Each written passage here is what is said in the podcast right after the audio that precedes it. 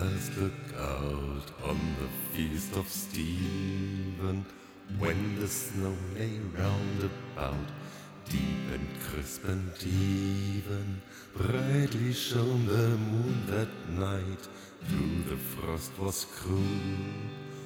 When a poor man came inside, gathering winter food.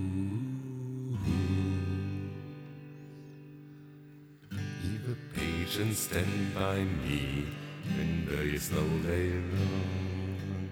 Yonder pleasant, who is he? When and what was thrilling? Say he lives a goodly hence underneath the mountain, right against the forest fence by St. Agnes Fountain.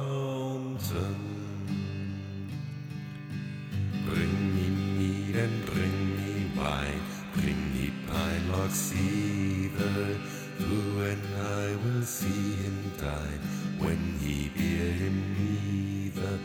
Page and monarch, for they went, for the went together, through the ruined lament and the bitter weather.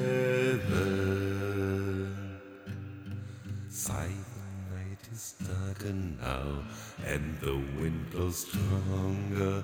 Fails my heart, I know not how.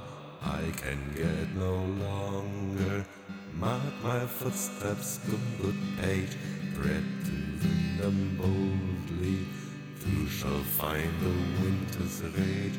Freeze my compass boldly. In his master's step he's brought when the snow laid entered. It was in the very sword when the saint has printed. Laugh at distant men, be sure, wealth of strangers sing. He who shows the poor